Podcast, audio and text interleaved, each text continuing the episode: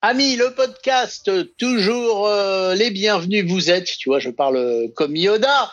Et c'est un plaisir de te retrouver. Comment vas-tu? Euh, Bien, je vais. Bien, tu vas? Ah, pas mal, pas mal, pas mal, pas mal. Franchement, excellent. Il faut dire que tu parles de Yoda. Yoda est, Ben, oui. une très bonne rentrée en matière par rapport au sujet dont on veut parler aujourd'hui.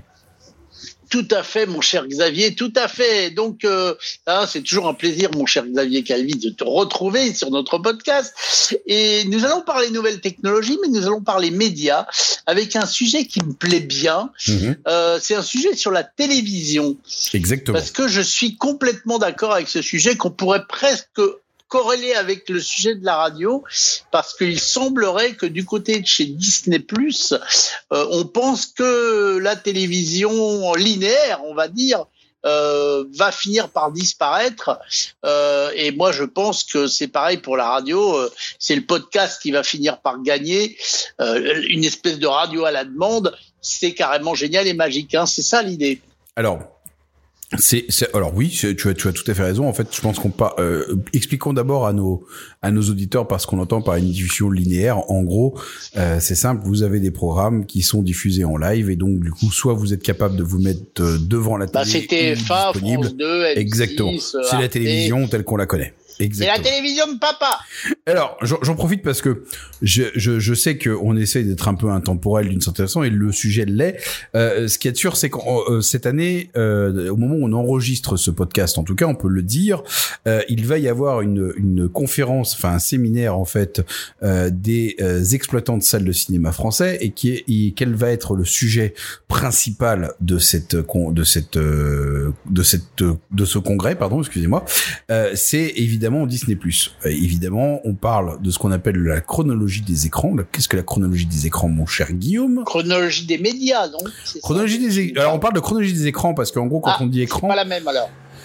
Je pense que c'est la même mais on peut oh, oh, je pense que maintenant on l'appelle qu'un film a le droit d'être diffusé sur les chaînes linéaires euh, après être sorti au cinéma. c'est exactement ça et je sais pas si tu te souviens à une certaine époque mais le cinéma euh, pendant un- tout un temps avait plus d'un an d'exclusivité. En gros, le film était d'abord au cinéma puis après passé à la enfin était d'abord au cinéma après vendu en DVD ou en tout cas en VHS, en ce que tu veux à l'époque, hein, tu vois, et après pouvait être passé à la télévision. Et aujourd'hui, en fait, maintenant tous ces délais ont été extrêmement raccourcis.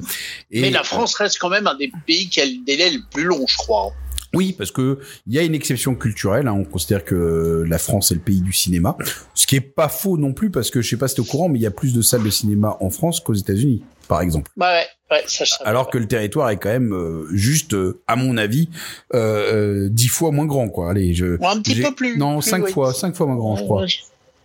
Oh, Oh, je sais plus. Il faudrait qu'on voit. Euh, on va en profiter. Je suis sûr que notre Bruno international est en train d'écouter ce podcast aussi, et qu'il sera capable de nous laisser sur le super répondeur d'Amilie Radio, dont je te laisse laisser le numéro de téléphone justement. Le 01 76 21 18 10. Ouais, je m'en souviens aussi. Ah, c'est et, et c'est vrai que euh, euh, du coup, euh, du coup, voilà. Donc c'est c'est cette partie de chronologie des écrans. Alors moi j'appelle ça chronologie des écrans parce que c'était la, la façon dont le film était projeté à l'écran.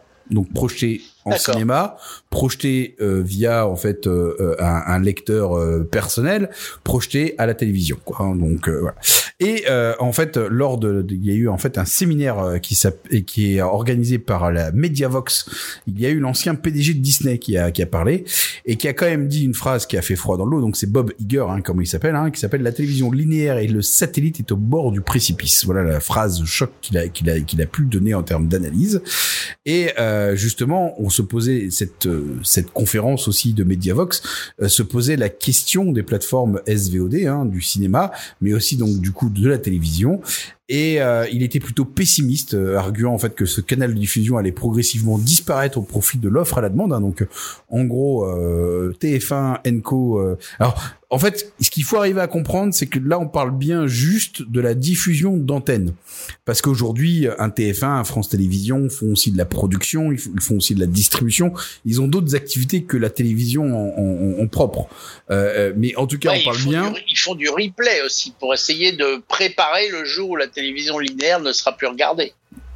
D'où le principe de dire que de toute façon, ce sera la SVOD qui sera là. Et tout ça fait sens. Pourquoi? Parce que en fait, si on y réfléchit bien, le le le, le comment dire, je, je viens juste de m'apercevoir que j'ai pas lancé le chrono, mais c'est pas grave, voilà. je, ah, je l'aurais autrement.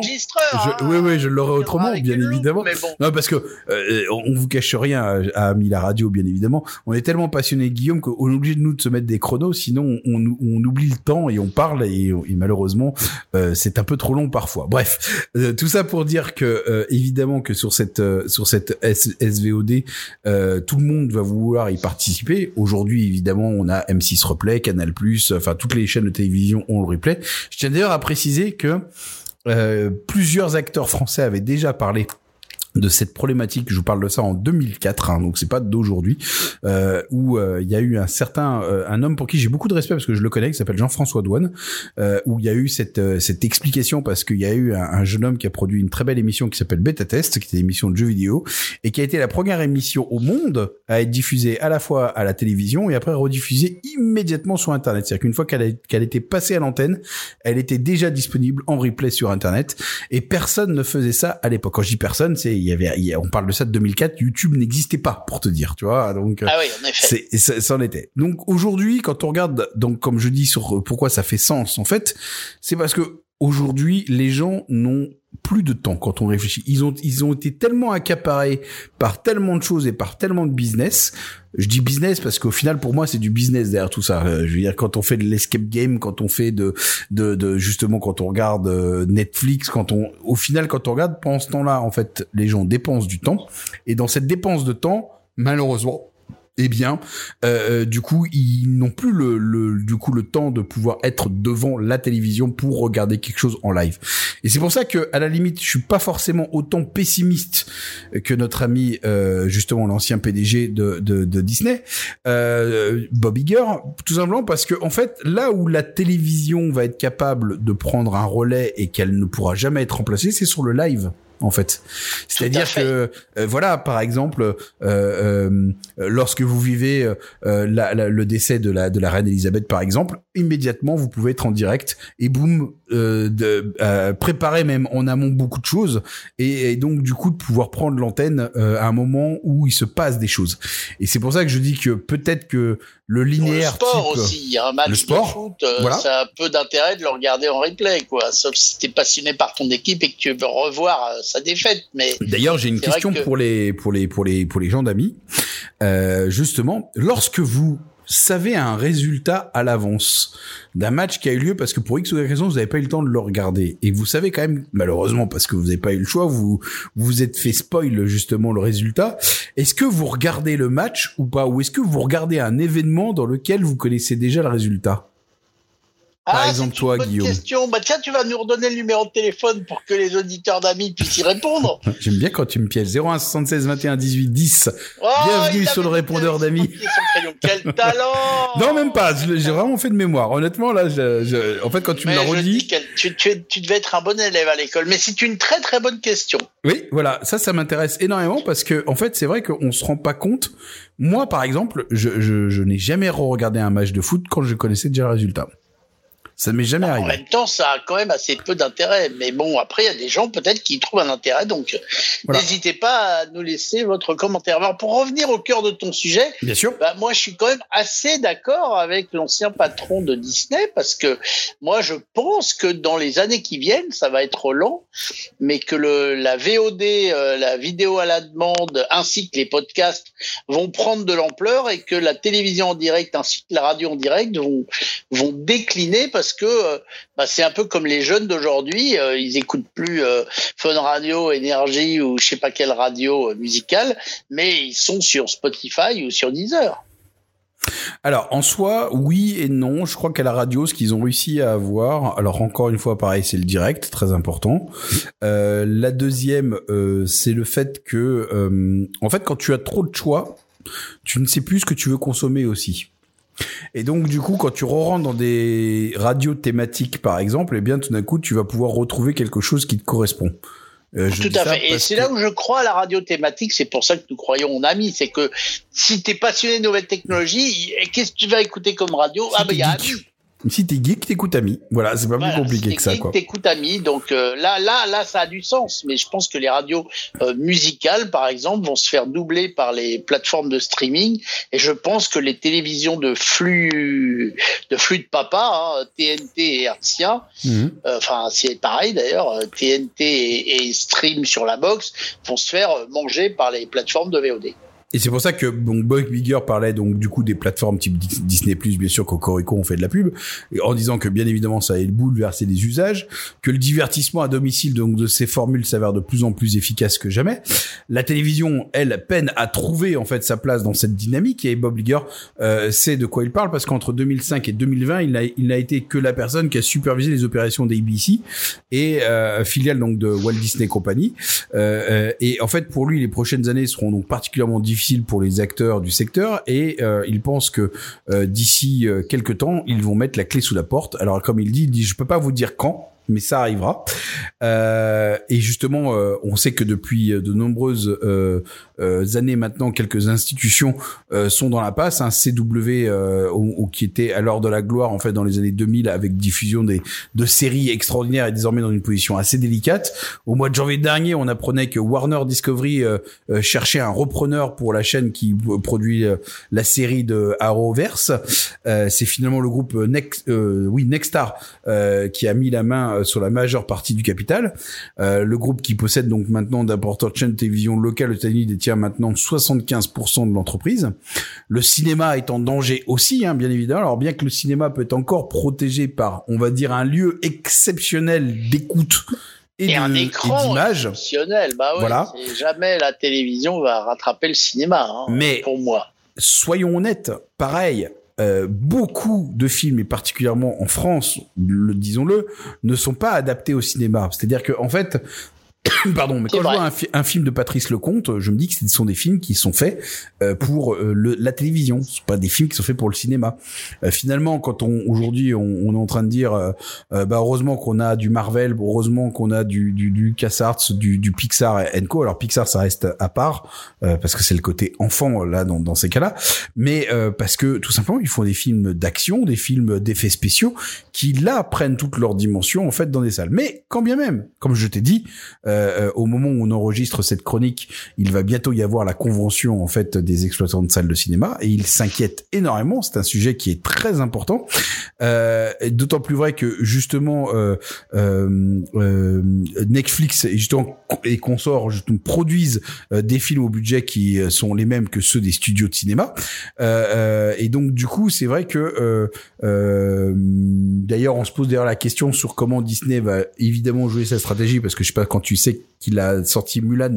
Euh, à l'époque il avait sorti le fait qu'il sortait au cinéma et il sortait sur Disney mais il fallait payer 50 euros le fait de pouvoir voir euh, Mulan. Donc je pense qu'il y avait un problème de tarification. Je pense qu'ils se sont pris un four par rapport à ça. Par contre c'est sûr que l'industrie du cinéma s'est posé beaucoup de questions parce que ils, ils ont trouvé une certaine concurrence déloyale. Et c'est aussi pour ça que ça va être très important parce que n'oublions pas on a à la fois plus de salles de cinéma qu'aux États-Unis en France et on est aussi des salles qui sont les mieux équipées. C'est-à-dire que, en fait, quand on regarde le cinéma à l'international, il y a beaucoup de salles qui sont mal équipées, on est mal assis. Alors, je, je suis pas en train de dire qu'en France, on n'est pas tout le temps mal assis, mais ça tend euh, d'ailleurs, il y a un groupe, euh, celui de Jean-Pierre Lemoine, Megarama, euh, qui ont fait des, sièges d'un confort exceptionnel pour pouvoir regarder justement le cinéma à deux, le cinéma avec d'autres options, par exemple le fait qu'on puisse t'apporter du coup une consommation sur place pour que tu peux du coup boire un verre comme si t'étais chez toi, quoi, même carrément t'allonger, tu vois? Des salles vraiment ultra euh, ultra euh, comment dire euh, confortables et là je sais que le cinéma va se battre là-dessus. En tout cas ce qui est sûr c'est que Mickey se réserve le droit en tout cas de choisir si la première option est de à la fois continuer à garder cette chronologie des écrans ou alors de faire en sorte qu'il puisse sortir son film en même temps sur la plateforme. Ce bras de fer on sait pas au moment où on fait cette chronique qui va le gagner mais ce qui est sûr c'est que c'est un c'est un vrai problème préoccupant euh, et que euh, il va falloir en tout cas que l'industrie aussi se réveille par rapport à ça pour justement proposer une expérience qui ne correspond pas à celle qu'on peut obtenir à la maison. Parce que là, c'est sûr que dans ces cas-là, le cinéma sera en danger. Là où je suis plus rassuré pour le cinéma, c'est à cause du lieu. Là où la télévision linéaire, bah, en fait, très sincèrement, oui, il faut des faits marquants pour que tout d'un coup je m'arrête. Je me souviens que tout d'un coup j'ai arrêté tout ce que je faisais quand euh, euh, il y a eu les frères Kouachi qui ont qui ont qui ont fait ce qu'ils ont fait euh, au, à Charlie Hebdo. Là, c'est sûr, ça m'a glacé le sang, donc je suis j'ai arrêté tout ce que j'ai fait et j'ai regardé la télévision. Mais en soi, je regarde la télévision uniquement que quand il y a des faits majeurs maintenant. Euh, je pense que même aujourd'hui, juste pour un match de foot, euh, je suis pas sûr que parfois je préfère regarder sur Twitch des mecs qui font des commentaires sans avoir les images, mais euh, mais au moins j'écoute les commentaires en live de de mecs qui me font marrer quoi. Tu vois, tu bah écoute, dans tous les cas, je, je, comprends ce que tu veux dire. Le sujet est passionnant et, et on en reparlera parce que moi, je, je reste complètement persuadé que euh, la télévision en direct va décliner petit à petit, un peu comme la, les cassettes VHS ont décliné quand la VOD est arrivée. Moi, je pense que ça va être un peu la même chose, même si le sujet est différent, et que ce sera, ce sera vraiment c'est tellement les télévisions d'État resteront à mon avis, tu vois. C'est tellement bien de choisir ce que tu veux regarder quand tu veux le regarder. À tout moment, tu fais clic et tu le vois. Et, c'est vrai que du coup, euh, voilà, tu as envie de te mater un bon film, bah, tu choisis dans un catalogue, comme on le fait avec Netflix euh, ou qu'on sort, et puis tu regardes ton film tranquille, et la télévision en direct, ça sera pour les événements, les infos euh, chaudes, euh, et peut-être le sport ou pas. Mais si, je pense que il restera des publics pour le foot, pour Roland Garros, pour les JO, mais tu vas pas garder une diffusion, tu vas pas garder une diffusion complète juste pour ça. Il y a un moment donné, non, mais regarde, juste des prises de direct. Netflix, regarde Netflix, ils sont malins. Tu peux regarder, euh, pas Netflix, pardon, euh, Amazon Prime, ils sont malins. Tu peux regarder du foot en direct sur Amazon Prime maintenant ou du tennis. C'est vrai, c'est vrai. Donc ça prouve bien que sur certains événements, euh, bah, même des plateformes qui font que de la VOD euh, s'ouvrent tes petites fenêtres de direct. Et je trouve que c'est malin. Tu prends le meilleur des mhm. deux mondes.